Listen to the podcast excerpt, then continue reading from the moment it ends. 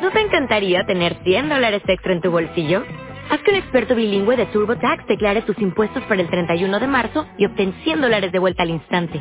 Porque no importa cuáles hayan sido tus logros del año pasado, TurboTax hace que cuenten. Obtén 100 dólares de vuelta y tus impuestos con 100% de precisión. Solo con Intuit TurboTax. Debes declarar para el 31 de marzo. Crédito solo aplicable al costo de la presentación federal con TurboTax Full Service. Oferta sujeta a cambios o cancelación en cualquier momento.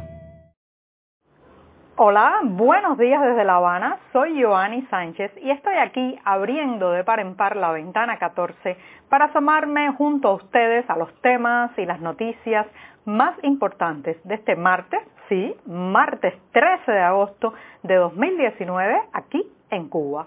Hoy, hoy comenzaré con una reflexión muy personal, el humor, el nuevo campo de batalla del oficialismo cubano.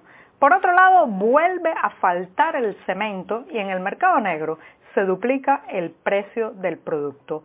Mientras tanto, a, pocas semanas de que sea nombrado un nuevo presidente en Cuba bajo la nueva ley electoral, llama la atención, o más bien no llama la atención, que no hay encuestas, preguntas ni dudas de quién será. Y por último, una pincelada refrescante, abanicos, pencas o un trozo de cartón, lo que sea, para no pasar demasiado calor en este agosto. Y bien, dichos los temas, voy a pasar a revolver para tomarme el cafecito informativo. Ese que de lunes a viernes en la mañana comparto junto a ustedes y que está recién colado, breve, un poco amargo, como saben que me gusta a mí, pero siempre, siempre necesario. Después de este primer y largo sorbito del día, les recuerdo que pueden ampliar todos estos temas y estas noticias en las páginas del diario digital 14 y medio que hacemos desde dentro de Cuba. Recordar también a nuestros lectores residentes en territorio nacional que lamentablemente tendrán que hacer uso de proxies anónimos o de servicios de VPN para saltarse la censura contra nuestro sitio en los servidores nacionales. Y dicho esto, voy a pasar con el primer tema que ya les aventuraba, les adelantaba, que tenía que ver con una reflexión muy personal sobre el humor, el humor, eso que nos hace reír, a veces nos hace salir algunas lágrimas, pero sobre todo que nos hace reflexionar sobre una realidad, sobre una situación, sobre diferentes posturas del ser humano. La semana pasada un artículo en el diario oficialista Granma, órgano oficial del Partido Comunista, ha destapado la polémica porque en ese artículo el autor se quejaba de que los humoristas cubanos, el humor que se hace en el país, tiene como blanco fundamentalmente de su crítica a los burócratas, a los funcionarios, se burla de eh, todas esas figuras que vemos en los entramados de poder, en las oficinas, en los lugares donde hacemos trámites, que muchas veces pues tienen una mezcla de corrupción, eh, ineficiencia, una neolengua que hablan llena de tópicos y consignas. Y bueno, pues ese burócrata cubano ha sido por décadas el blanco de la crítica de los humoristas, de los chistes, las burlas y ahora también pues eso se ha extendido a las redes sociales y es blanco frecuente de los memes. También, bueno, pues también eh, las figuras políticas son muchas veces aludidas en estos chistes, no con sus nombres y sus apellidos, porque saben que eso sería bastante complicado para un humorista que se presenta en un lugar público, hacer una crítica o burlarse de alguien como Raúl Castro, como Miguel Díaz Canel, eso ya sería pues estar a un paso, a un paso de las rejas o los barrotes o la prisión. Pero bueno, de todas maneras también se hacen muchos chistes sobre eso y entonces el autor de este artículo publicado en Granma se quejaba de por qué los humoristas no se burlaban del maceta. El maceta es el nuevo rico, ese que ha acumulado un poco más de ganancias y de riqueza que los que le permití, lo que le gustaría al igualitarismo ramplón que quiere imponer el oficialismo cubano. Eh, y por qué no se burlaban del contrarrevolucionario, ahí estoy citando, en realidad esa es una persona que tiene una opinión diferente plural, como en cualquier sociedad del mundo, menos en Corea del Norte y Cuba, debo señalar, eh, y eh, bueno, pues eh, el autor de este artículo estaba muy molesto porque los humoristas no hicieran leña del árbol caído de esas otras personajes o figuras o eh, que existen en la realidad cubana. Esto ha destapado muchas réplicas. Eh, hubo una muy buena del humorista Ulises Toirat que definía la tesis de que la gente, el, humorista no hace las pautas del humor, sino que se guía también por lo que la gente, de lo que la gente se burla, de lo que la gente cree. Entonces el humor es un reflejo de la opinión popular en este caso. Pero yo quiero agregar otro punto, y es que en un país con tantos silencios, en un país donde no se ha podido debatir públicamente tantos temas, donde el que piensa diferente y dice una opinión crítica es tildado inmediatamente de enemigo, mercenario y contrarrevolucionario, el humor, el humor se ha convertido en una válvula de escape para decir muchas de aquellas cosas que tenemos prohibido decir en el lenguaje directo, sobrio, serio de un parlamento, de una reunión, de una conversación en la calle. Por tanto, el humor ha sido ese acompañante fiel de los cubanos, esa, esa, esa cueva donde nos permitimos gritar y decir eh, y cuestionar. Tiene mucho de eso de lo que pensamos, pero no nos atrevemos a decir, como decía hace un rato, en el lenguaje más serio y más directo. Por tanto, eh, eh, pretender que la gente se ría de lo que el gobierno quiere que se ría, de lo que las autoridades pautan ahora como norma para reírse, bueno, es amputarnos lo poco que nos queda de expresión libre, al menos en el humor.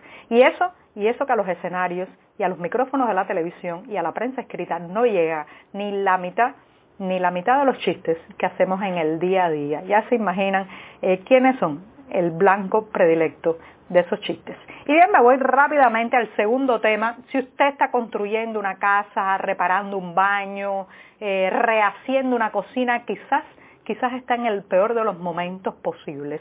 Les recuerdo que desde que en enero de este año pasó un tornado por la ciudad de La Habana, eh, pues eh, la mayoría de los rastros, los depósitos de venta de materiales de construcción han regulado la venta de muchos productos, entre ellos el cemento, solo para damnificados de este tornado y también para los casos que se llaman casos de subsidio, que es que los bancos dan un subsidio para eh, que personas con determinada situación económica y social puedan terminar de reconstruir o arreglar su casa. Si usted no está en ninguno de esos casos, que es muy probable, pues le será muy difícil porque cemento, al menos en la capital cubana, eh, prácticamente no hay. El cemento está desaparecido. Esa amalgama, esa mezcla tan necesaria para poner un ladrillo sobre otro, un azulejo, eh, para levantar una escalera, fundir la placa de un techo, bueno, está perdido. Si usted lo encuentra, avíseme porque yo he caminado bastante y no hay en ninguna parte.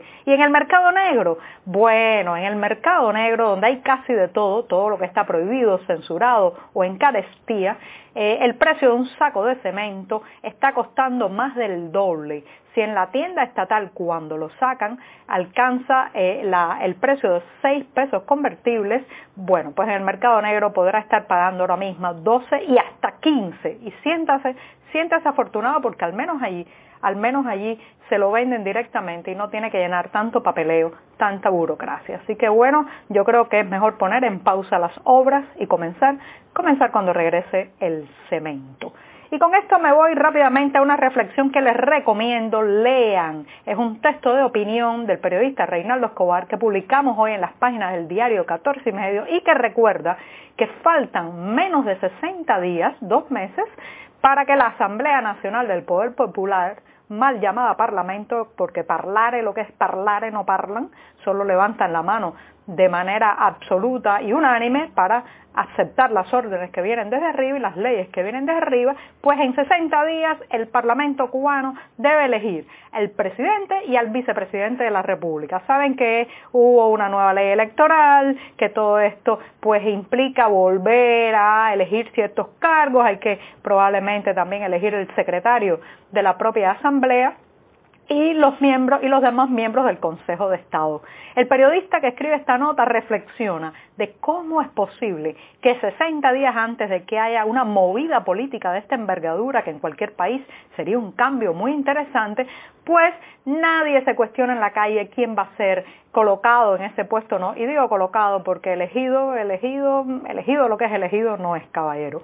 Eh, pues bien, nadie se cuestiona quién va a ser colocado en ese cargo. No hay encuestas, este es el país donde no hay encuestas. Nada, no salen a la calle a preguntarle a los ciudadanos quién cree que se va a sentar en la silla presidencial. ¿Qué sentido tendría tampoco hacerlo? ¿Por qué? Porque ya todo el mundo, todos sabemos que eso está atado y bien atado, definido de antemano, puesto por escrito y sobre todo bien calculado milimétricamente. En un año, en un año en que procesos electorales como el de Guatemala y el de Argentina que está haciendo ahora mismo, pues están generando una avalancha de titulares, encuestas, reflexiones, eh, debates, reacciones, bueno, pues aquí tenemos un proceso electoral que es difunto, que no genera energía, ni siquiera apuestas clandestinas, fíjense cómo está la situación, eh, y eh, que está transcurriendo con esa abulia, esa pereza, ese ya dado por hecho de que nada va a cambiar, que caracteriza a los procesos electorales en Cuba. Y hoy, que no me quiero extender mucho, voy a terminar con una pincelada refrescante. Eh, señoras y señores, hay un calor tremendo en La Habana, ¿no? Les recomiendo que se expongan al sol en el horario de 10 a 3 de la tarde porque eh, hay que cuidarse un poco de la deshidratación, de los desmayos, sobre todo las personas más ancianas, los niños pequeños, mejor permanecer en la sombra, a resguardo, hidratarse mucho. Y si usted no tiene ventilador ni aire acondicionado, si no pertenece a la casta del nuevo rico que puede pagarse un split, esos aparatos de climatización ya más modernos, bueno, pues no, no lo lamente tanto porque podrá tener quizás un abanico, volver a la vieja escuela del abanico, la penca, que es este, este abanico más rústico, muy popular en Cuba, y bueno, pues en ese caso abanicarse eh, en la terraza, abanicarse en el portal puede, puede al menos refrescarlo un poco. Si se va a abanicar, les recomiendo unos abanicos excelentes que hace la bloguera y periodista independiente Rebeca Monzó. Esa mujer, además de refrescarle el día, le va a embellecer el día con unos abanicos preciosos. Y con esto, con esto me despido esta mañana. Muchas gracias.